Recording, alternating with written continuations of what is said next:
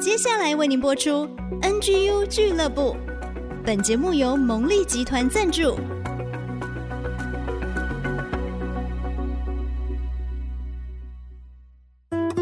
追出职场的坚持，追出家庭的温暖，追剧追出你的竞争力，加添你的软实力。请听《追剧神器》。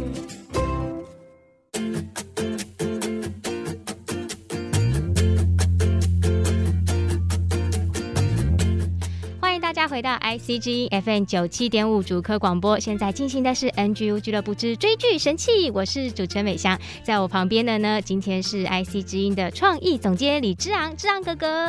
哎，美香好，各位听众朋友，大家好。是今天为什么志昂哥哥坐在我们的旁边呢？因为小月姐姐请病假啦！哎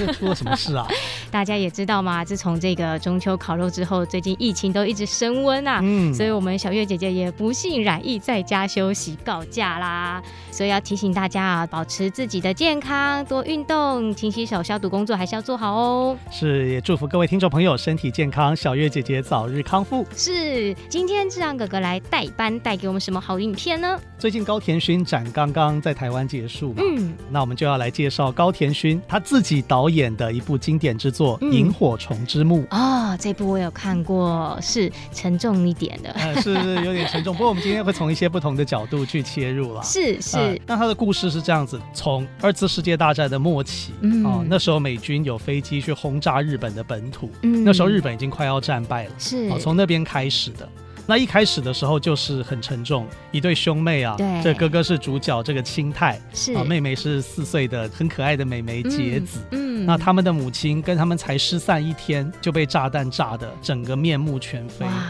那那时候一个很深刻的一个印象就是，因为母亲伤得非常重嘛，嗯其实那个哥哥已经觉得没有什么希望了，对但是瞒着他的妹妹。是后来看到一幕是苍蝇绕着他母亲飞的时候，啊、哇其实已经过世了。好伤心哦。对对，这个战争的残酷或造成的悲剧，我们不希望它在任何一个地方对发生。因为其实我觉得，对于战争来讲，没有人是赢家啦。是，就好像最近台海也风云紧急啊，对，还那有这个乌克兰、俄罗斯是啊，是是，嗯其实我们看到战争没有赢家哦，嗯所以后来就转变一个想法，就是说，不管是做艺术文化作品也好，做产业也好，其实都是希望可以把这个战争发生的这个几率哦，跟人与人之间的仇嗯恨哦，减低到越少越好。对对，真的非常的同意。那今天这部剧我们要怎么来看职场力啊？哎，好，那这个职场力这个好问题 了是，那就要讲到这个剧情推演到哎后面是的一些过程。好，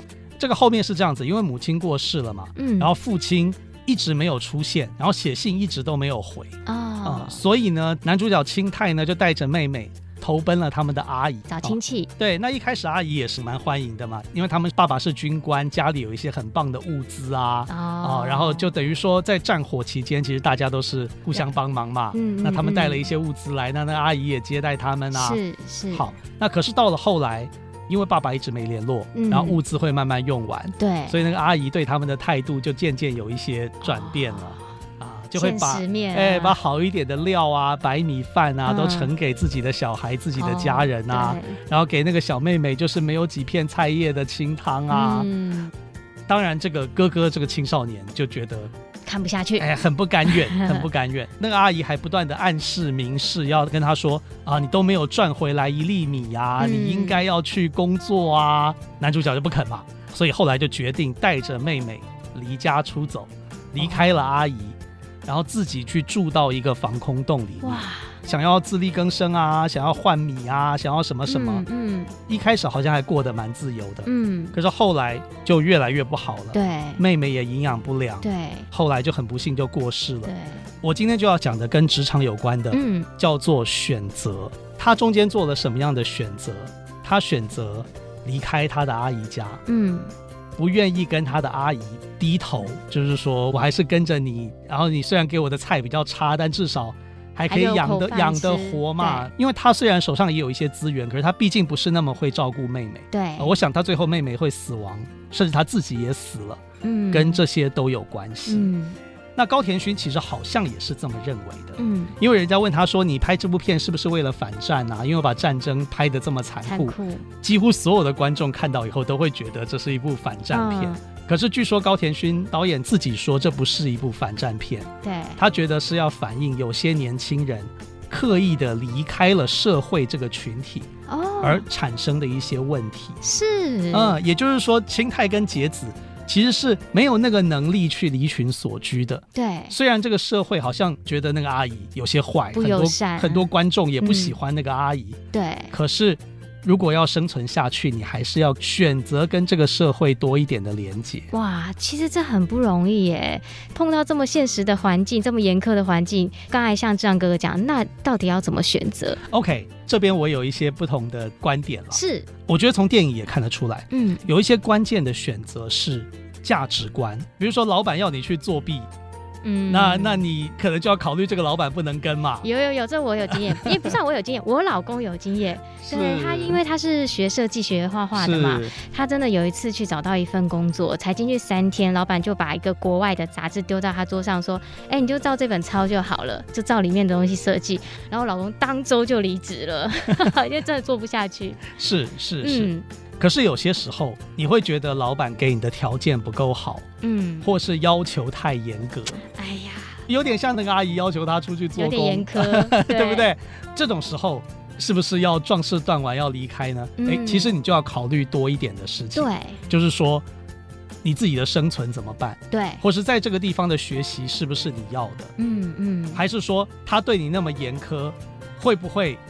其实是要磨练你的能力？对，而且也可以激发你的潜能。对，有可能，有可能。嗯当然，我不是说这是一定的，啊对那有些时候可能你是需要离开，对但是有些时候要考虑，就好像说，哎，清泰他做了一个选择，他离群所居，离开他的阿姨家，结果嗯面向了一个死亡的未来哦。对，当然，电影是比较极端一点，对可是我们有时候也是这样子，就是说，这个离开之后才发现啊，怎么下一个工作不靠谱 啊？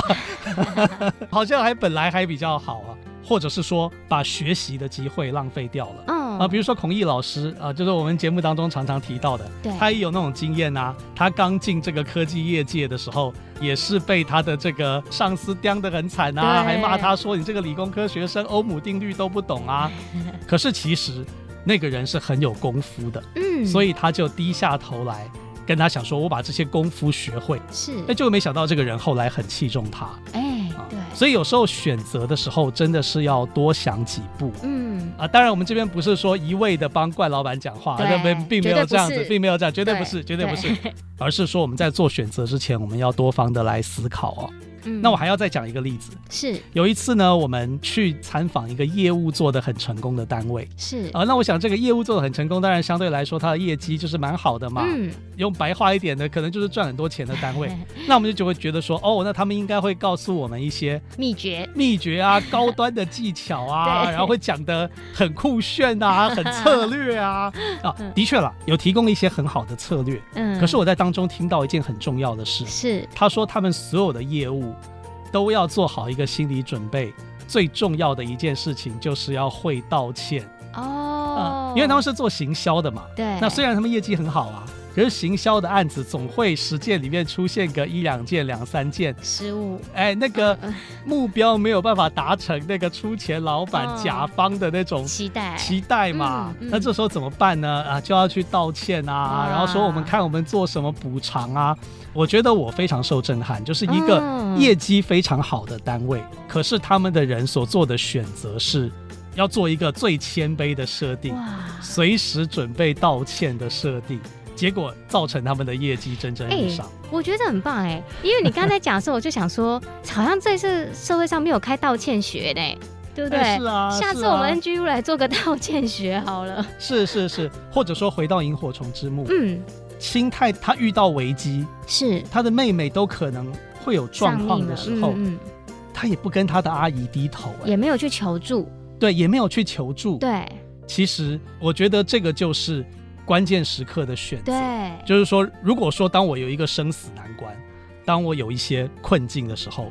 我需要选择去求助，甚至选择去道歉，这不是丢脸，嗯，这是让我们自己可以获救。对对，哇！我觉得今天从这部相对虽然沉重的故事，却可以看到很多宝贵学习的地方，特别是志朗哥哥提出来的，在这每一个选择，其实生命它就是一直不断选择所累积的嘛，所以才会有很多人说会有多重宇宙，是是是，每是一个是选择没 错，都会产生不同的结分歧果。的路线，